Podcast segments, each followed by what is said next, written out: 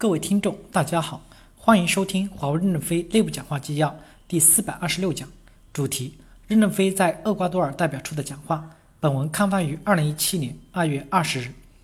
我是十六年前来过厄瓜多尔的，这十几年基多变化很大，代表处也变化很大。祝贺你们的成功，也祝贺你们春节好，问你们的亲人好。